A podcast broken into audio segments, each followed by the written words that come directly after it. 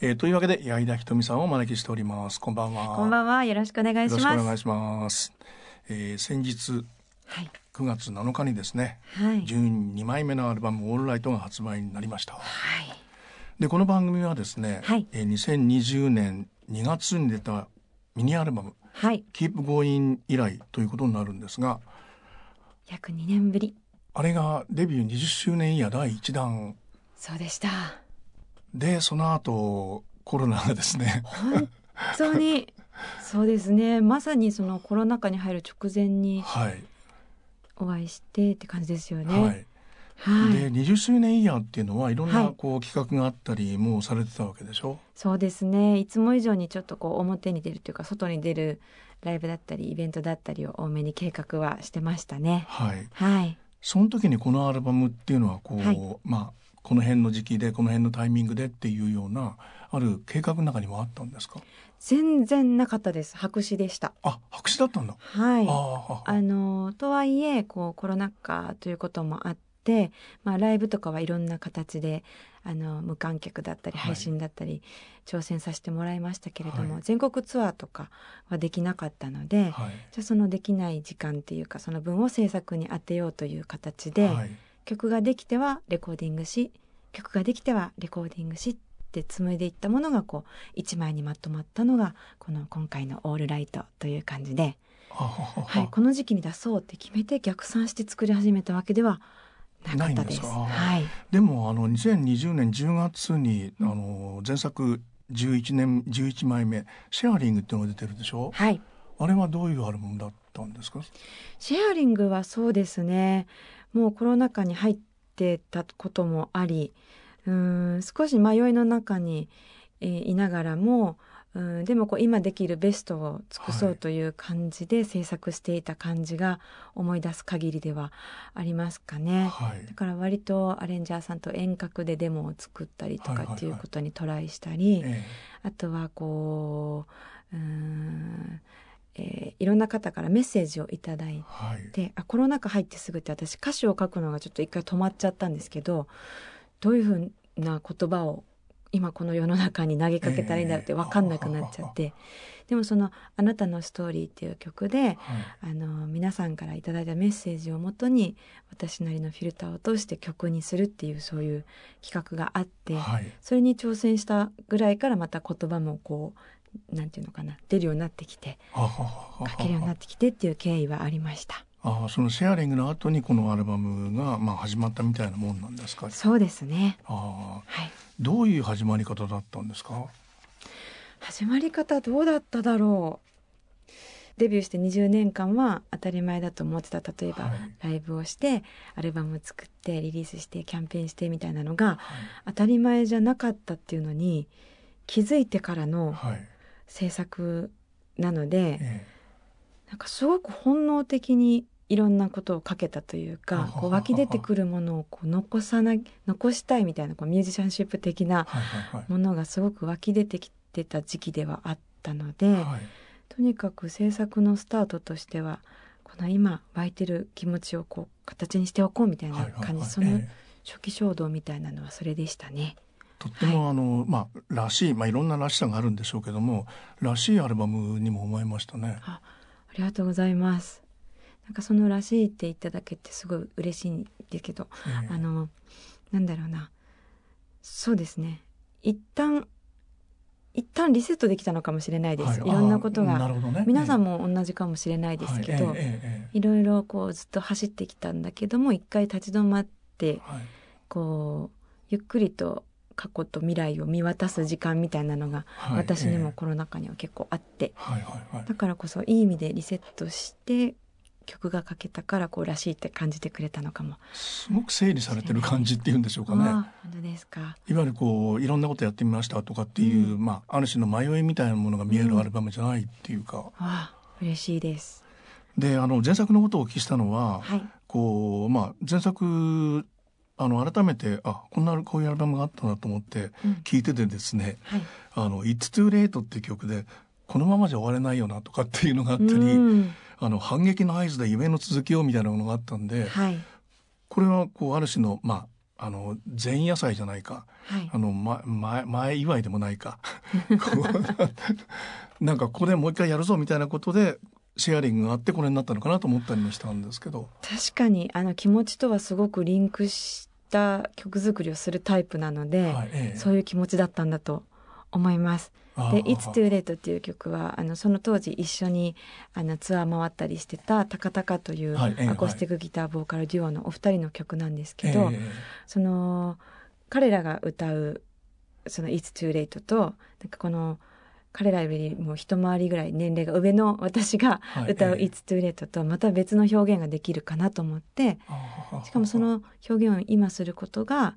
それこそ次につながりそうだなと思ってトライしたことではありました。なるほどね、うんえうんえでもあのまあ配信で3曲、はいまあ、出てるわけでしょうん「サラリーサラ」もそうでしょうし「エブリバーディ・ニーザ・スマイル」もそうでしょうし、はいそうずっとそばで見守っているようかはい、そういうのはアルバムとはこうリンクしながら流れてるんでしょうかそうですねあの例えば「さらりさら」とかだとこの「あずきバー」のね CM に決まってくれたりとか、はいなんかそういう流れの中であのこう配信リリースが決まったりっていうのはありましたけど、はいこれはそれこそなんだろうな私があんまりあの作るところまではすごく大好きなんですけどそこから先をどういうふうに戦略的に売るか とかそこまではあんまり分かんなういですタよイねプなので、ええはいなのでそうですねあの私が知る限りですけれどもこうご縁あってタイアップとか決まったのではいじゃあこれは先にリリースしましょうとか、はいはいはいはあいとはこの次のこの一番聴いてほしい「オールライト」っていうアルバムに向けてはいこう盛り上げをこういうふうに作るためにこの曲を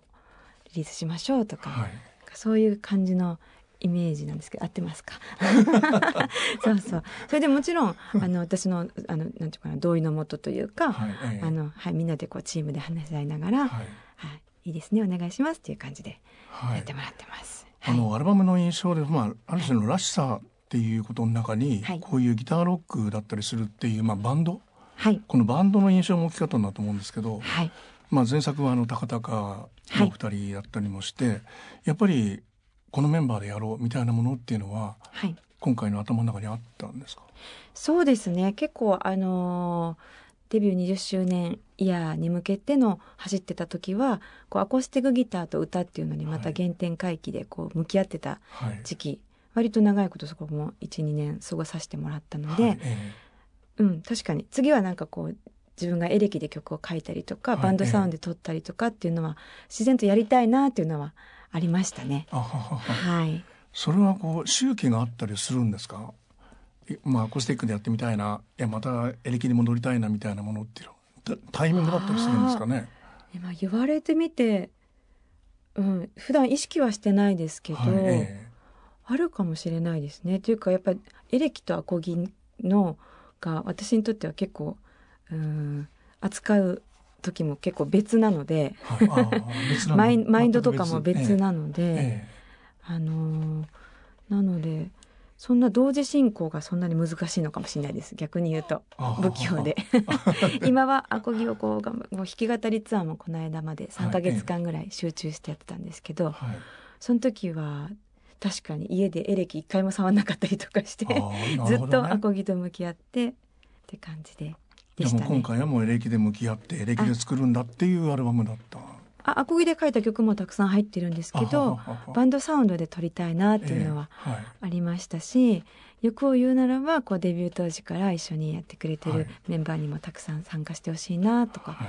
ありつつ新しい出会いもディレクターさんとかに紹介してもらいながら、はいはい、教えてもらいつつっていう感じでしたね。まあその印象があのサラリサラとオールライトがあるからうん、なんでしょうけどねうん、うん、うん。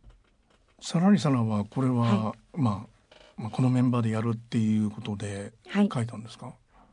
あ、この曲はメンバーは先には決まってなかったはい、ええですけど、あのーなんかこう本当世の中大変なことになっちゃってるなーってまあ、未だにねこう収束はしてないと思いますけれども、はいええって思った時に、あのーなんかこういろんな重たいものを抱えて朝起きる人とかも多いんだろうなって私はもいそういう気分になる日も多かったし、なんかこう先が見えない不安というか、うん、なんかそんな世の中に流れてるちょっとこう曇り空みたいなところにこう爽やかな風がさらっと吹くようななんかそんな曲をポンと出せたらいいなと思って、はい誰かの心が軽くなるようなと言いますか。はいなのであえてあのコロナ禍だからこそこう必要な枠のきれいごとみたいな曲が切り取れたらいいなと思ってうん書いた曲でで曲が出来上がってからあのメンバーははい決まったというかいつものメンバーでお願いしたいねみたいな感じにはなりましたね。コロナ禍だからこその綺麗事ねそうですね、ええそれはこの曲はすごくあの意識しました耳障りだったり、はいはいはいこはう嫌な引っかかりがないよういに、はいええうん、母音とか子音とかもこう明るめのものを多くしたりとかしました。聞かせてあなたの声みたいなことをあんまりこうストレートに言いにくいとこってあったりするんじゃないですかああそれこそこの曲だからこそ言えたのかもしれないですね。はい、ええ私の中でもこう必要な枠の綺麗事って思って作り始めてるかはら、い、はいはいはいちょっと演じれるというかええそんな感じでこの曲は書けましたね。さらりさらっていう言葉っていうのはこれはまああの単語っていうよりもいわゆるこうおオノマトペっていうんですかはい。あこれはでもねすごい自然ともう曲書いた時から、ええはいサビ書く時からこの言葉が載っててええあああのそうなんですこうライターさんとかあはい DJ の方に突っ込まれるまで気づかなかったくらい、ええさらりさら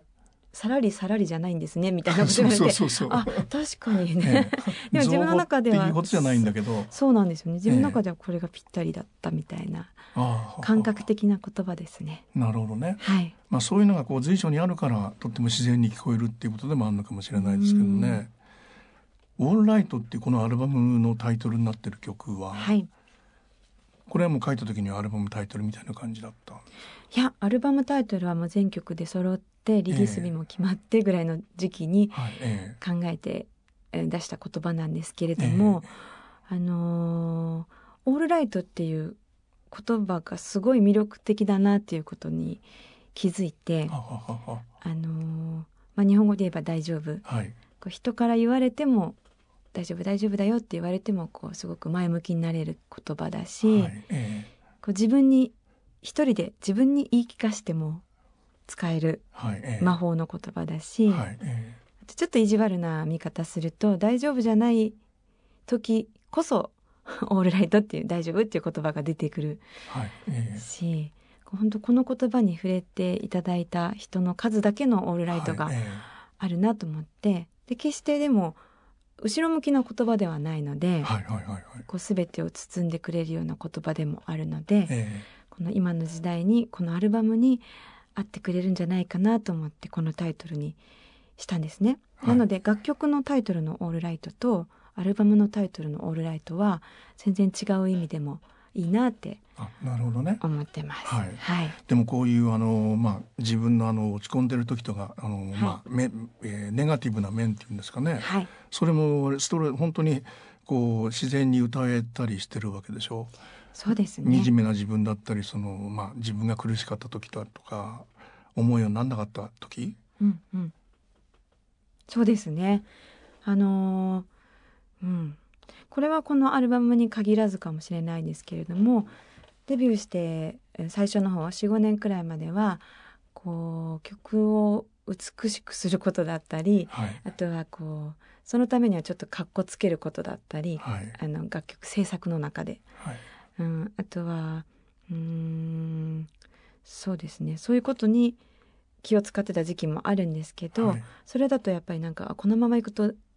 曲に曲作りに対するモチベーションとかがお折れてしまいそうだなという予感があって、はいはいはいでデビューして5年目ぐらいからはこう自分の醜い感情とはか、い例えば嫉妬だったりなんかそうですね醜い感情にもこう向き合ってとことん向き合って掘り下げて、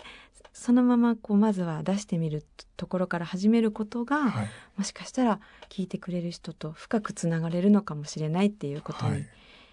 気づき、はいうん、っていう感じですかね。うんうんまあ、デビューして45年というふうに簡単にこう、ねまあ、あの言ってしまいましたが今言われましたけども、デビューして45年とそれ以降の音楽活動っていうのはかなり違うものになってるわけですもんね。そうですね。でもなんか昨日から昨日までこうだったけど明日からこうみたいに別そんなにパッキリ分かれてなくて、はいはいはい、本当にグラデーションのようにゆっ くり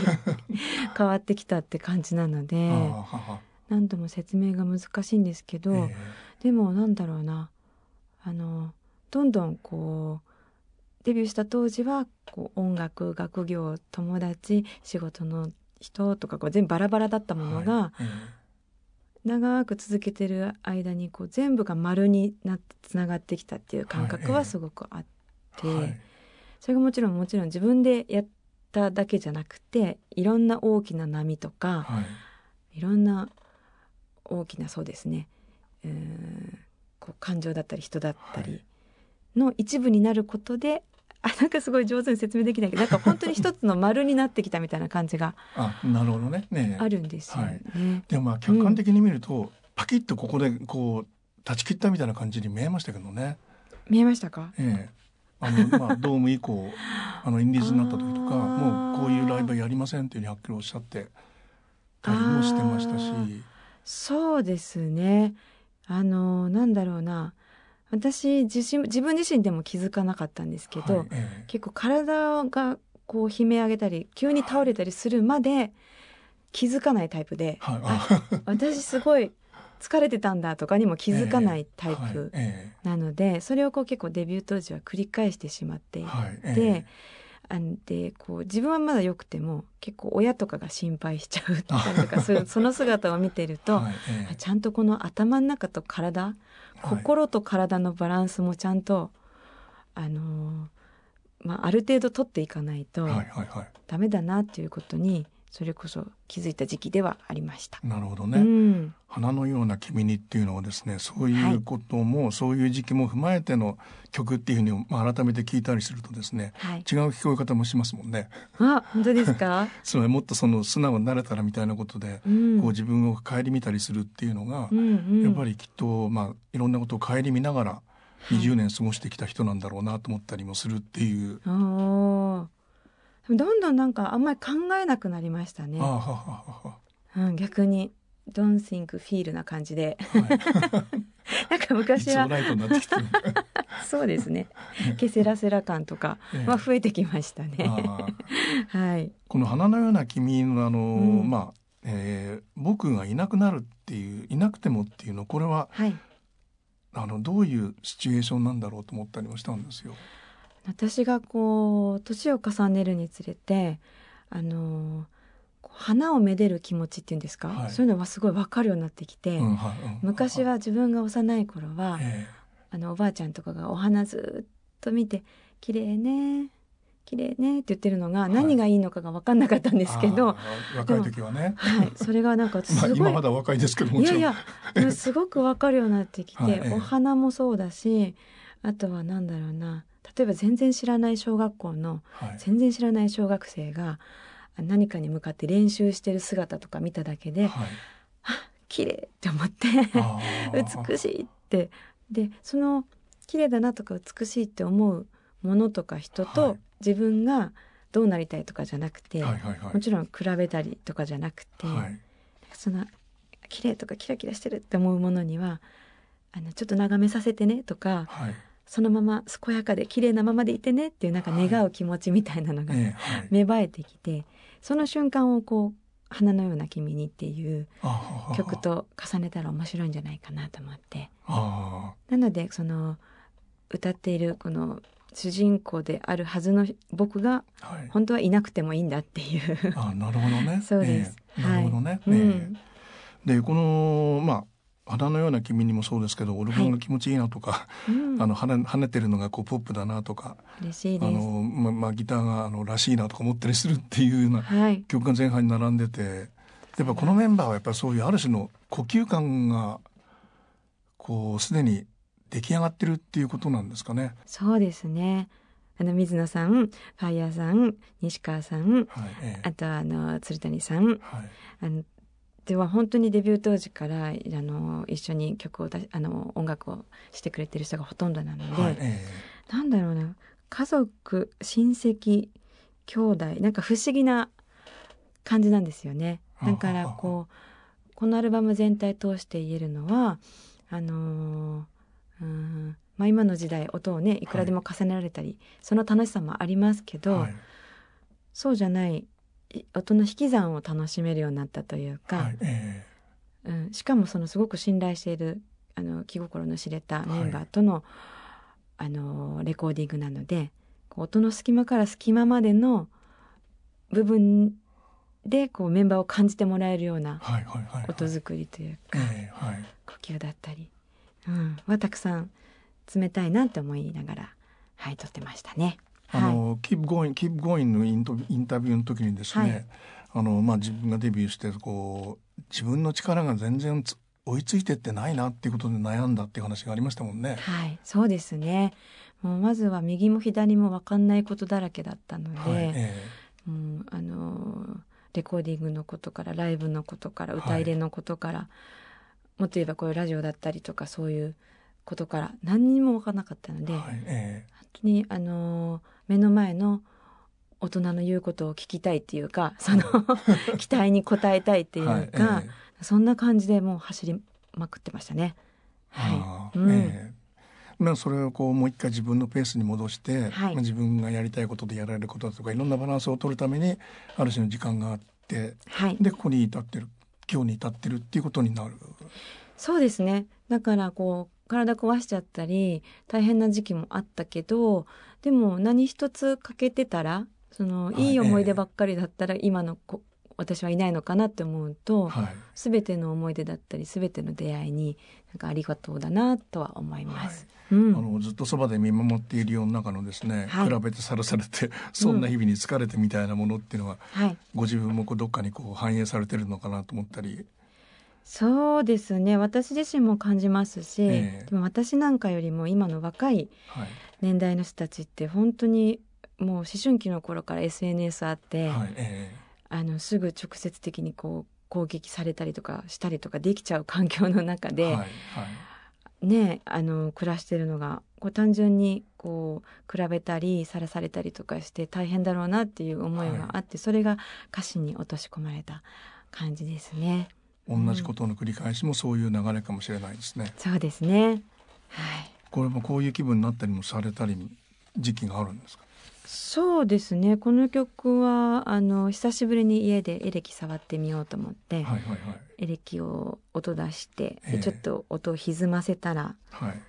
一気にこの曲が浮かんできたというか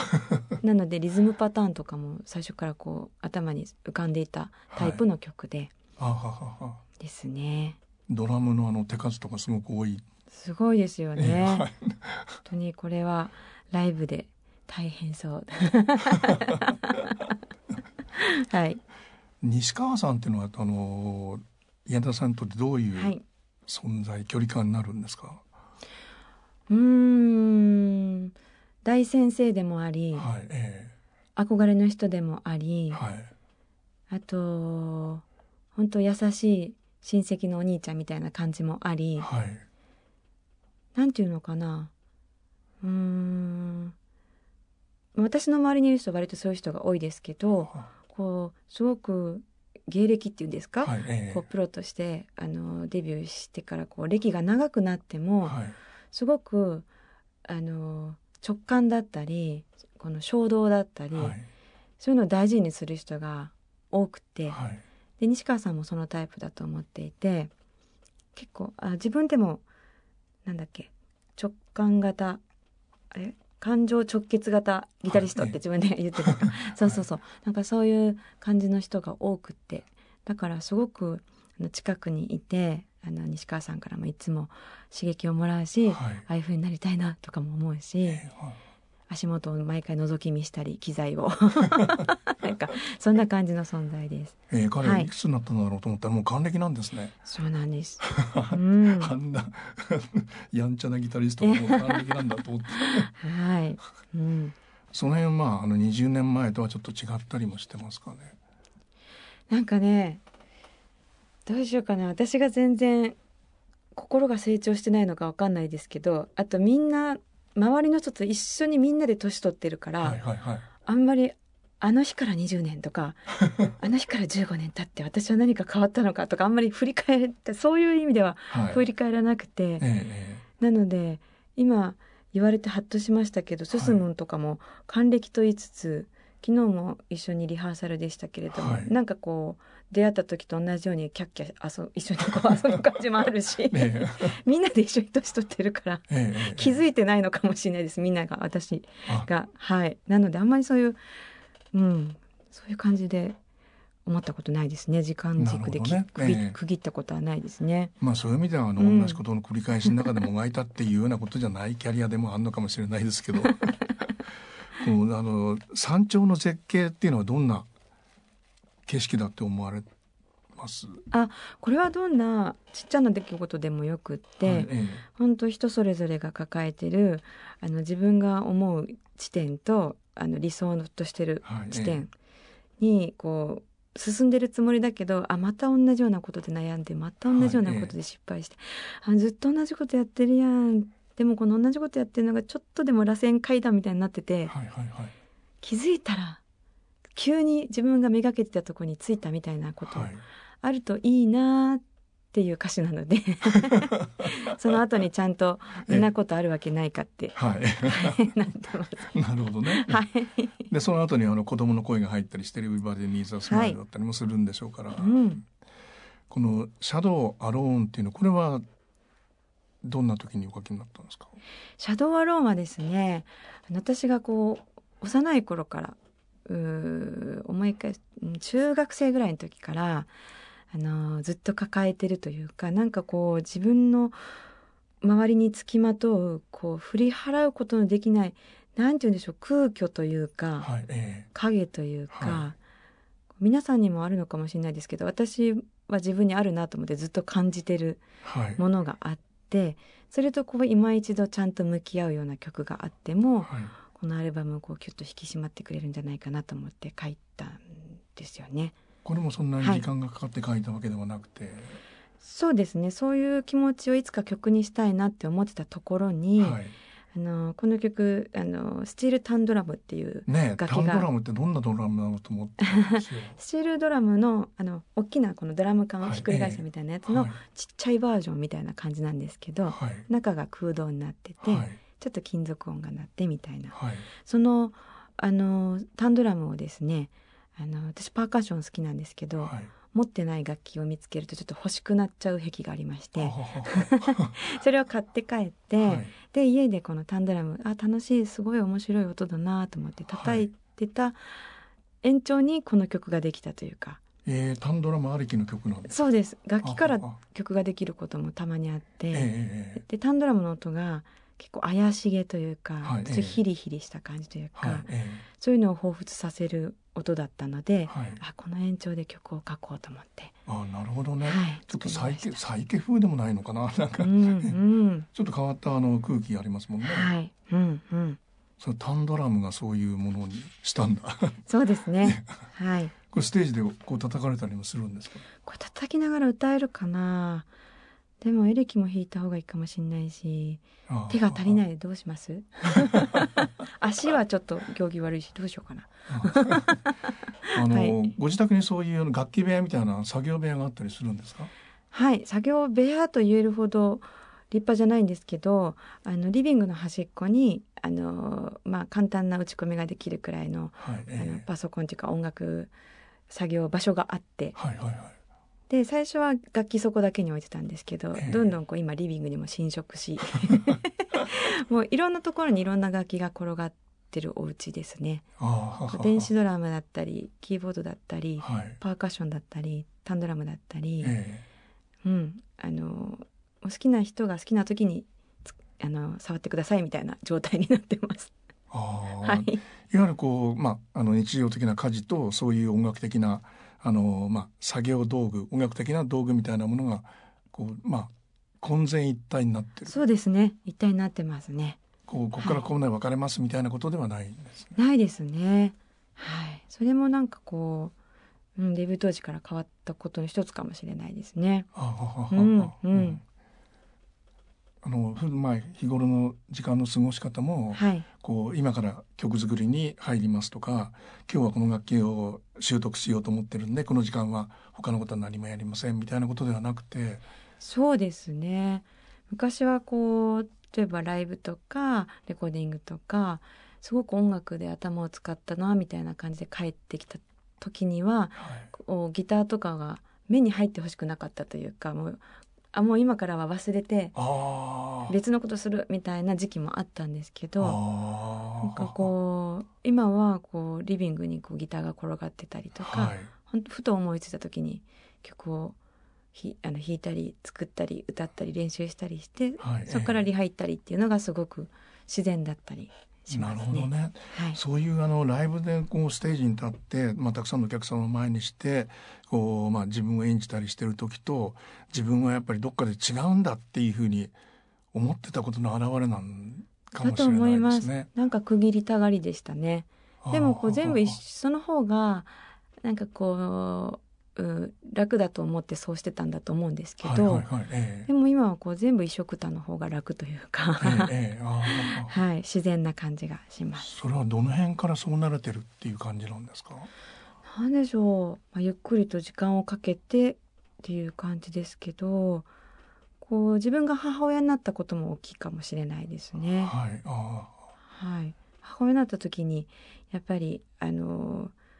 あ本当に私って音楽っていうものを通して喜怒哀楽もらったりとか、社会とつながれてたんだって強く再認識したのでーあははははそこからは、うん、全てがこう丸につながっていったりあのリビングにギターを置きっぱにするようにしたはいりとか、そういう感じになりました。あーうん、あのラブシックっていうのはこれは、まあ、そういう中ではどんな出来方だったんですかラブシックはですねこう恋は盲目と言いますけれども、はいえその恋をしてしまっている時のそのちょっと行き過ぎた独占欲だったえり、はいえうーんちょっとサイコパスな感じだったりとえか、はいはいナルシストな感じだったりとか、はそういう部分だけをこう切り取ってはい はい曲にすると面白いんじゃないかなと思ってこの物語は書いてみました。あのハーモニカがこうこういうフィーチャーされていくのはそういう、まあ、みんなで音を出していきながらそういうふうになってったんですいやこの曲は、えー、とどこまで作ってからだったかななんかこう私がこうアコギの弾き語りでデモを作って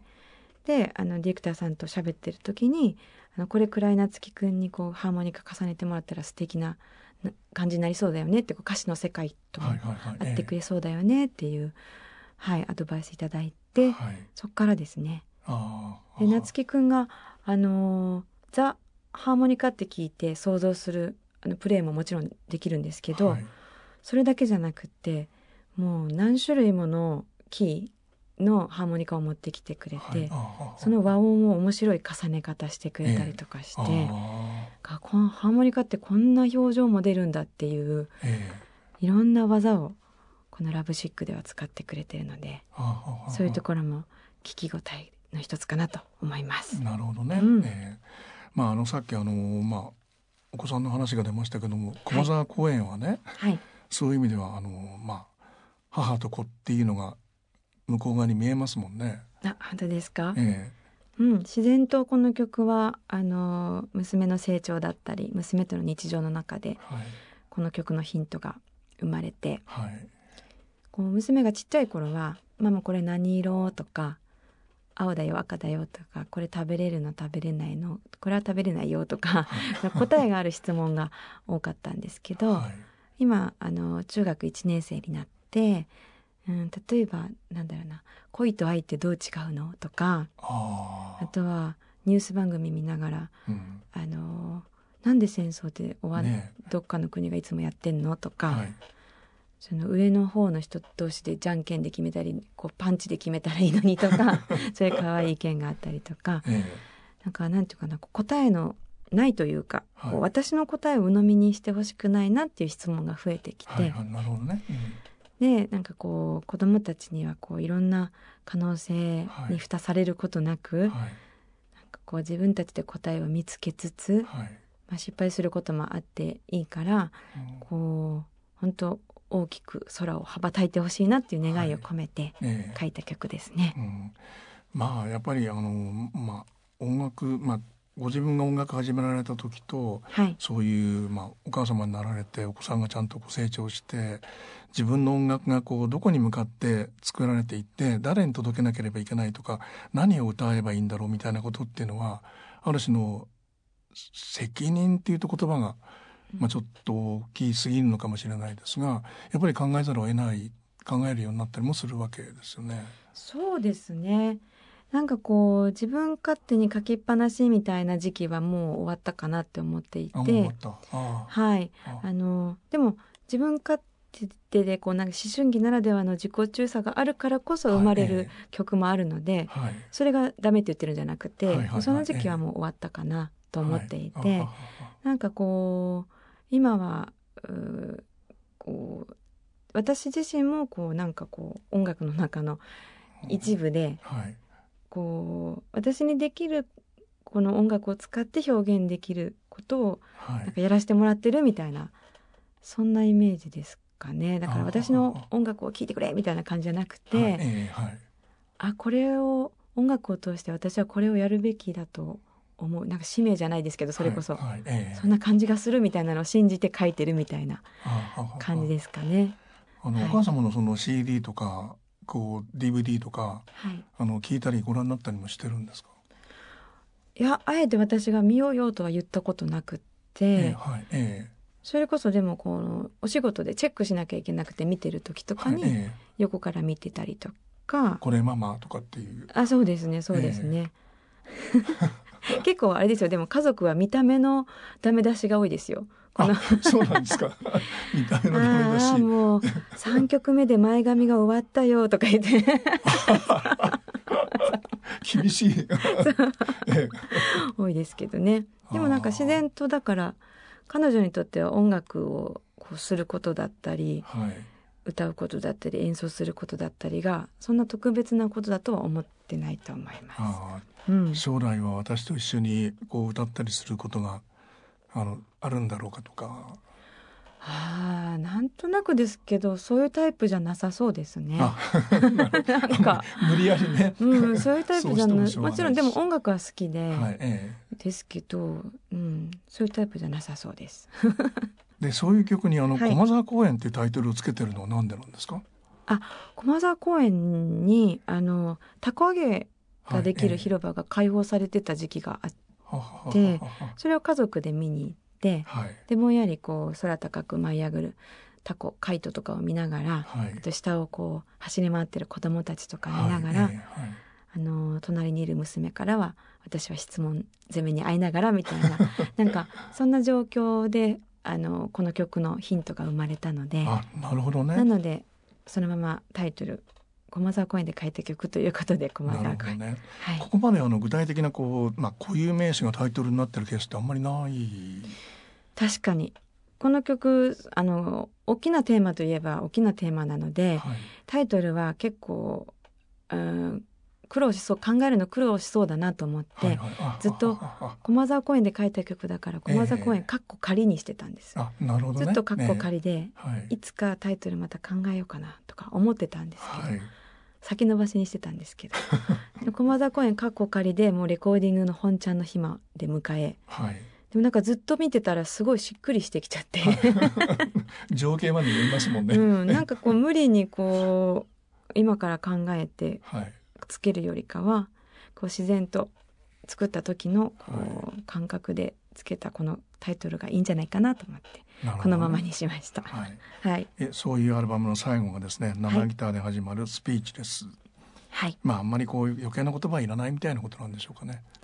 そうですね「スピーチレス」はこのアルバムの中で一番最後にはい。書いた曲なんですけどうーんなので割とこう出揃ってる曲を私なりに見渡してはい。あともう一曲どんな曲が入ってたらこの曲がよりこうふくよかになってくれるかなって考えながら書いた曲でなので、はいテンポ感だったり、うん、音の近さとか取り方だったり声のトーンだったり、はいあの歌詞のちょっと感覚的にしちゃっはた方い。がいいかなとか、はい。なんかこのアルバムにもう一曲ならどうどんな曲がいいかなっていうテーマで書き始めた曲ではありましたね。はい。はい、あのまあ八重田さんのあの20年は同じようなこう20年というキャリアを過ごしてる人とははい、かなり違う軌跡をまあ残されてるなっていうふうに思ってて、はい、それはまあそういうあの最初の5年とその後のこうなだらかな軌跡っていうこともあるんでしょうし、はい、メジャーとインディーズみたいなねその、まあ、音楽がどう伝わっていくかっていうその環境みたいなこともいろんなところで経験もされててはい、でもまあさっきおっしゃったようにその音楽がとっても自然な形で今生活の中にあるっていうこの自然なあり方みたいなものもあんまり他の方に例がないかなとか。この、はいこの手だけが知ってるありかとかねその自由の扉とか、うん、そういう夢の彼方とかっていうとても抽象的なはい、言葉にやっぱりご自分の中ではある種のもっと具体的な確かさみたいなものをお持ちなんだろうなと思って持ってるんですかね。すごい周りの人にはこう。あの危うさとか心配かけてないかなとかいつ危なっかしいだろうな私っていつもドキドキあのしてますけれどもでもなんだろうなでも、うん、それこそデビュー当時にこう怒涛の日々を過ごさせてもらったからこそあんまり少々のことでは動じないというか。あああなんかそのうーんあんまりそうだなうん私が、うん、こっちに行った方がいいなと思うものは割と最後まで信じれるというか、あああ なんかそういう感じはあります。うんはい、この手だけが知っているありかにこうずっとうん、導かれてきたってことなんですかね。そうですかね。うんうんでこの20周年のですね、はいまああの年もう年度は変わっちゃいましたけども、はいまだこう記念する記念ということでうんやらなければいけないこととかこのアルバムにこうまつわることでこの先のライブとかっていうのも決まってるわけでしょはい、この「オールライトの」あのリリースを記念してはいライブが東京と大阪で決定しています。はい。はい、どんなライブになるという。うーんふとした瞬間に暗くなっちゃいがちな世の中なのではい。えもうドーンと明るく元気になれるライ ブを、うん、この 2, 2回はやりたいなって思ってますえ。あの奔放なやいこ節っていうんですかね。本邦奔放こう歌い方 のあのはいそれはもうこの年齢だからこのキャリアだからっていうことはあんまりかん変わらず。そうですねむしろあのー例えばこう「マイ・シーツ・ダーリン」だったり「はいルック・バック・アゲイン」っていう曲だったり、はい。このライブでは定番とされている曲はい。を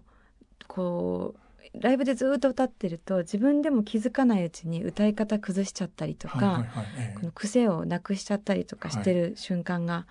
あるので、たまに原曲聴いて自分で、はいええはいで過去の自分をコピーし練習したりしまはいす。あなるほどね そうえそうでこうやって歌った方がきっとお客さん喜んでくれるだろうなえとか、はいええここの癖はもう一回戻しとこう とか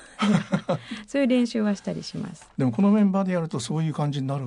なりますねなりますよね。ものすごくもう頼りになる頼もしい方ばっかりなのではい。自分自身はすごいより自由度が高いというか、はいはいはいそういう感じはあります。はい。わはいかりました。楽しみにしてます。ありがとうございました。ありがとうございました。